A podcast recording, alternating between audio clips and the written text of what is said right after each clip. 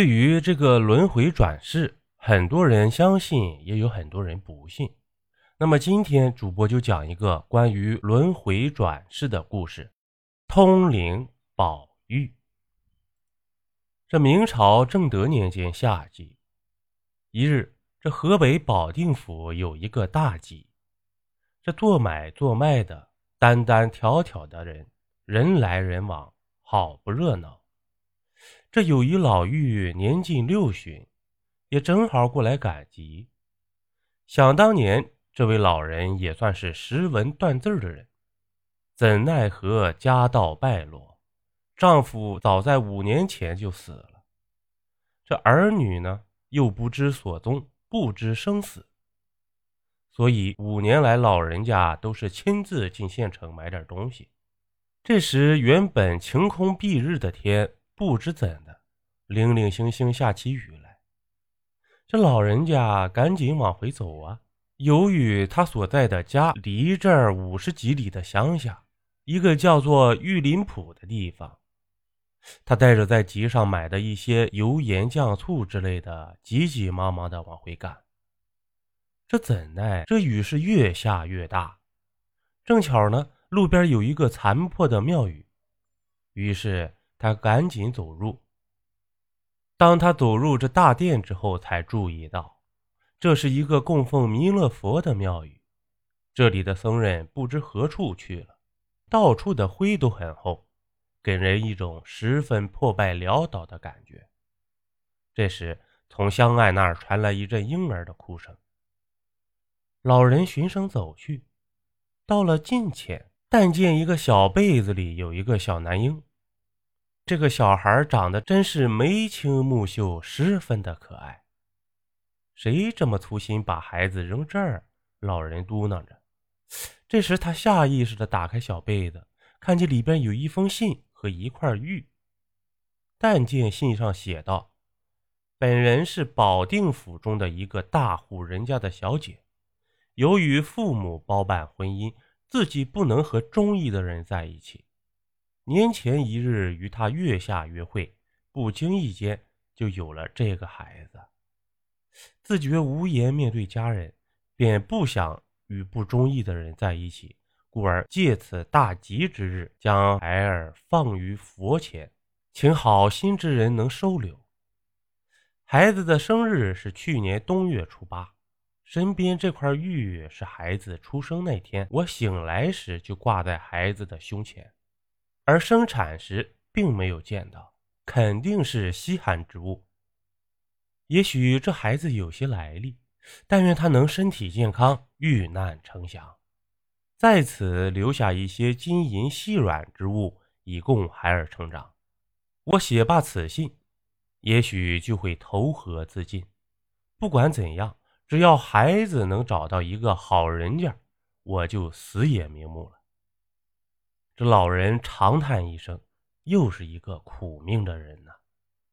顺手拿起宝玉，仔细观瞧，但见此玉玲珑剔透，不着一丝瑕疵，圆圆的比铜钱大一圈，而且中间的圆孔像玉佩一样。再仔细一看呢，通过此玉能看到很多十分美好而且运动着的事物和神仙，想必这肯定是个通灵的宝玉啊！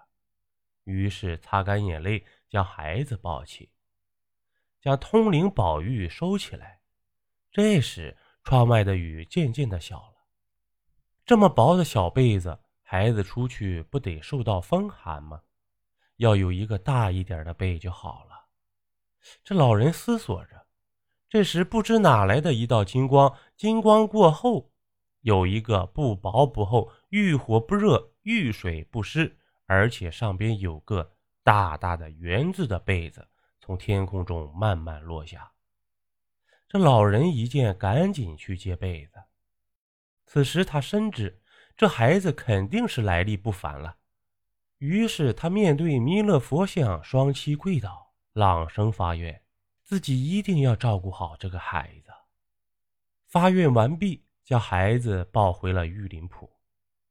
婴儿是很难伺候的，好在孩子很懂事。几乎是不哭不闹，长得越来越健壮。这老人看孩子是打心眼里喜欢，再加上他与佛有那么大的缘分，于是给小孩起了个十分好听的名字——顺元。这小顺元整天的老奶奶长，老奶奶短的叫着，惹得老人家整天合不拢嘴。就这样，寒暑一节过了六七个春秋，又时逢一个春日正午，小顺元正在当院中玩耍。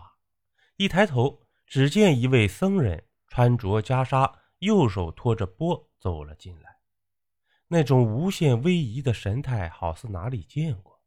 于是，小顺元跑上前去，拉着僧人的手往屋里走，边走边说：“老奶奶，老奶奶，咱家来客人了。”这老人家正好在做饭，听着小顺元这么一喊，跑了出来，一见是个化缘的僧人。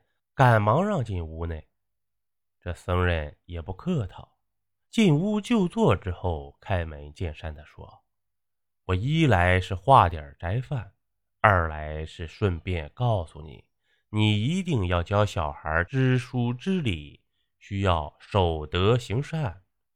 到了十恶毒事之时，法缘能再度接上，到那时你们都会得到转轮圣王亲度。”望你们好自为之，切记，切记啊！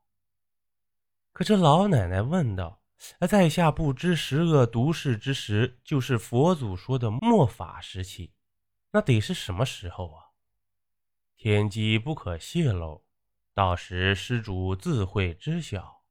哦，对了，孩子的母亲没有死，现在在尼姑庵内出家，不用惦记。”将来都会聆听到转轮圣王讲法的。说完，右手托着盛满饭食的钵向外走去，转眼间踪迹不见了。邀您继续收听下集。